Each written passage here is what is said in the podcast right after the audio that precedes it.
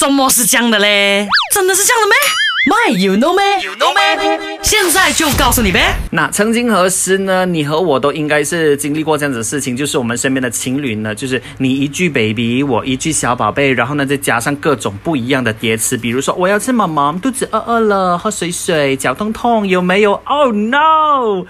听了之后呢，蒙起这个鸡皮疙瘩，有没有？那到底为什么情侣呢都要这样子讲话呢？You know or you don't know？Don't know 的话呢，来阿俊告诉你哈。根据美国杂志 Broadly 的报道啊，他就说，诶，美国佛州大学神经人类学的教授 Dean Ford 呢就认为啊，情侣之间呢会使用这种亲密的叠词，就是呃 baby talk 交谈的时候呢，其实就是来自于人类最早接触。爱的经验，OK，也就是，你还是 baby 的时候呢，和妈咪之间的互动，妈咪啊，就是很常常跟 baby 说，啊，要不要喝？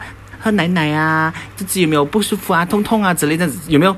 其实很早期呢就已经有这样子的互动了。所以呢，当我们面对交往中的爱人的时候呢，会不知觉的 copy 这一套，然后呢，就是呃 apply 在你和你的另外一半之间了哈，就是会复制这种互动模式啦。其实呢，许多语言学家呢也同意啊，baby talk 呢是人类建立亲密关系的方式。baby talk 啊，或是叠词呢，呃，让两个成年人可以自由的表达自己的。想法和情感，这也说明了为什么用词越幼稚越愚蠢，代表两个人越信任彼此，情感也就更亲密、更坚定了哈。所以呢，如果你和你的另外一半呢，常常啊不到半年呢就分手的话呢，考虑一下用叠词啦，呃呃，痛痛，烦烦，OK。